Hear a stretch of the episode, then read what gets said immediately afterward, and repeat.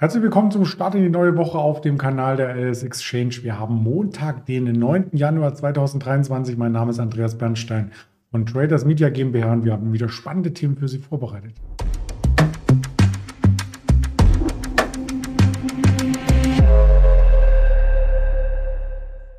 Der Mischa wird mein Gesprächspartner sein in Düsseldorf. Zuvor der Risikohinweis, denn all das, was wir sagen, ist reine Information, keine Anlageberatung, keine Handelsempfehlung. Nehmen wir den Mischa gleich mal dazu. Guten Morgen nach Düsseldorf.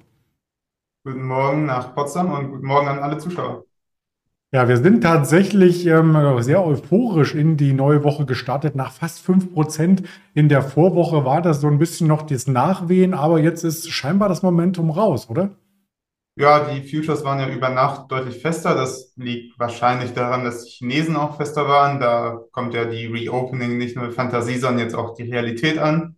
Äh, wie sich das dann genau mit den Corona-Zahlen auswirkt, wird man natürlich noch sehen müssen. Aber grundsätzlich war der Future erstmal fester, hat dann über den vorbörslichen Handel etwas verloren und hat sich jetzt auf so einer Range eingependelt. Der Future bei 14,700, der DAX entsprechend bei 14,640. Äh, ja, aber kein Grund zur Panik, sage ich mal.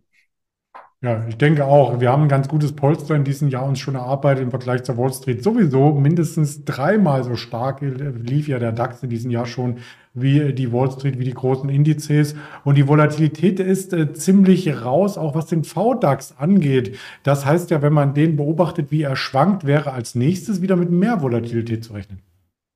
Ja, grundsätzlich, wenn die Volatilität sehr tief steht, dann wird es irgendwann noch wieder hochgehen.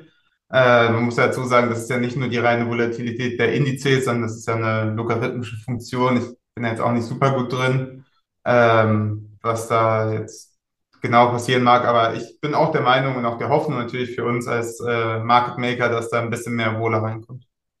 Ja, vor allem, wenn es auch in Richtung Quartalssaison geht. Wir kommen am Ende nochmal auf die Zahlen zu sprechen, die von Unternehmensseite in dieser Woche über die Ticker gemeldet werden. Es gab außerhalb der Quartalszahlen ja auch Unternehmensnews logischerweise und da möchten wir heute eintauchen in das Thema Alzheimer. Ich hatte es fast schon vergessen, aber da gibt es jetzt eine Zulassung. Genau, das war ja schon vor einigen Wochen und Monaten ein Thema. Und jetzt gibt es äh, endgültig die äh, Zulassung von der FDA, das ist die US-Arzneibehörde. Und zwar äh, eine Zulassung in einem Schnellverfahren eben für dieses Alzheimer-Medikament. Dort drin sind nicht nur Biogen und Eisai, Eisai ist ein Japaner beteiligt, sondern auch einige andere Firmen wie BioArctic, das ist ein Norweger, ein kleinerer Nebenwert, Vivorion aus Holland, ähm, aber auch Longevron aus den USA. Und äh, wie man sieht, äh, sind die Anleger auf jeden Fall deutlich euphorischer, weil das eben so ein Small Cap ist. Für die ist das ein bedeutender Fortschritt und im Zweifel auch eine bedeutendere Einnahmequelle als für Biogen, die jetzt nicht ein Large Cap sind, auf jeden Fall eher ein Mid Cap bis Large Cap. Äh, deswegen fiel die Reaktion bei Biogen selbst am Freitag eher verhalten aus, weil dann doch schon einiges von der Fantasie, wenn man sich den längerfristigen Chart ansieht, äh, schon mit drin war. Ja, den großen Run, den gab es ja tatsächlich dann schon im Oktober bei den beiden Aktien. Und die dritte im Bund, ich glaube, die hat sie schon mit genannt, das ist die Vivo Rion. Ja, genau. Äh, Vivorion ist auch, wie man sieht, ein äh, Pick vom Aktionär, also auf jeden Fall auch bei den Kleinanlegern äh, beliebt und äh, die ist, äh, ja, wie man sieht, auch sehr volatil, war bei über 20 im Hoch, dann zwischenzeitlich wieder bei 6, 7. Äh, da steht und fällt natürlich alles mit diesen klinischen Studien. Und im Zweifel, wenn man da eine konzentrierte Wette drauf machen wollen würde, wäre das sicherlich eine Option. Man muss aber dazu sagen, ähm, das habe ich auch gerade noch gelesen, weswegen vielleicht die Reaktion bei der Biogen gar nicht so stark ausgefallen ist. Ähm, das hat zwar dieses FDA-Approval bekommen, aber gleichzeitig äh, steht es wohl zu 95 Prozent fest, dass es in der jetzigen Form äh, keine Bezahlung, also direkte Bezahlung vom amerikanischen Staat über Medicare gibt. Medicare ist ja dieses System, was Obama irgendwann eingeführt hat, unter Trump ausgesetzt wurde und jetzt von Biden wieder eingeführt wurde.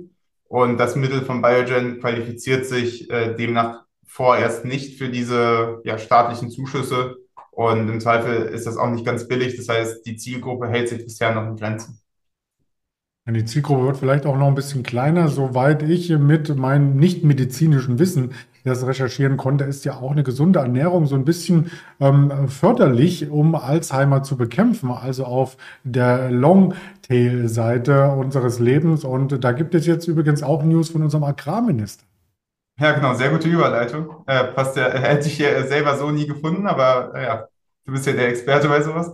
Und zwar hat sich heute Morgen äh, Cem Özdemir, es ist ja ein Grünpolitiker, hat sich bezüglich äh, sowohl Bio- als auch Lebensmittelpreisen geäußert, äh, wie du ja hier in der Überschrift siehst, äh, die Mehrwertsteuer für Bio-Lebensmittel soll verringert werden, weil auch Bio an sich als Lebensmittelklasse deutlich unpopulärer geworden ist mit der Inflation. Leute haben weniger Geld, kaufen im Zweifel dann das billigere Produkt, die billigere Alternative. Gab ja auch mal nicht von einer Münchner Kette von Basic oder sowas, äh, gab es da jetzt noch auch in, eine Insolvenz. Das heißt, äh, da muss auf jeden Fall, da möchte der Staat in dem Fall nachhelfen, wieder äh, diese Bio-Lebensmittel ein bisschen zu pushen. Und dazu gibt es auch entsprechend die passenden Aktien, wenn du die Folie zeigst. Genau, äh, die passenden Aktien heißen in dem Fall die Bioenergie, das sind ja vor allem Verbio, Crop Energies und ähm, wie heißt die dritte im Bunde? Äh, sorry, habe ich, hab ich mir nicht aufgeschrieben, gibt es da noch eine, äh, genau, Envitec Biogas, das sind ja die Nur drei. zwei mitgebracht. Genau. Alles gut. Genau, das sind die drei deutschen Vertreter. Und äh, man sieht ja auch im Kursverlauf, das ist immer relativ schwankungsanfällig und mal läuft es gut. Die, also das operative Geschäft ist bei allen dreien äh, top. Immer wieder Prognoseerhöhung. Allerdings äh, gibt es dann immer wieder Gegenwind von der Politik und zwar jetzt bei den letzten äh, Tiefs, also einmal im Mai 22 und jetzt nochmal im September, Oktober, äh, war meistens irgendeine politische Meldung von irgendwelchen Agrarministern oder Politikern, dass gesagt wurde, wir wollen die Lebensmittel gerade im Verbund äh, mit dem Russland-Ukraine-Konflikt, wollen wir eher auf dem Tisch sehen, also hat Özdemir es formuliert, und nicht im Tank. Und deswegen wird das Geschäft teilweise in dem Sinne auch von der Politik bestimmt. Also wie stark wird es reguliert, auf welchen Märkten sind die aktiv. Zum Beispiel Verbio ist relativ aktiv in den USA, deswegen betrifft es weniger. Crop Energy ist mehr in Deutschland, für die wäre es im Zweifel äh, schlechter, wenn das so eintreten würde. Und deswegen sind die in so einem Zwischenspiel zwischen operativ sehr gutes Geschäft, aber politische Risiken und äh, auch natürlich man mit dem Ölpreis irgendwie gekoppelt, wie attraktiv ist die Alternative und so weiter und so fort. Ja, wenn man sich da die Analystenkommentare zu anschaut, ist bei Verbio tatsächlich das Kostziel bei 125 Euro von Haug und Aufhäuser ausgegeben worden, weil man eben auch sagte, durch die Aufnahme den MDAX Ende letzten Jahres äh, bekommt man noch mehr Aufmerksamkeit seitens der Anleger. Also wir werden darüber weiter berichten und wie ich schon eingangs ähm, skizzierte, auch über weitere Unternehmen dieser Woche. Heute kommt zum Beispiel noch eine Tilray mit Quartalszahlen zum Quartal 3.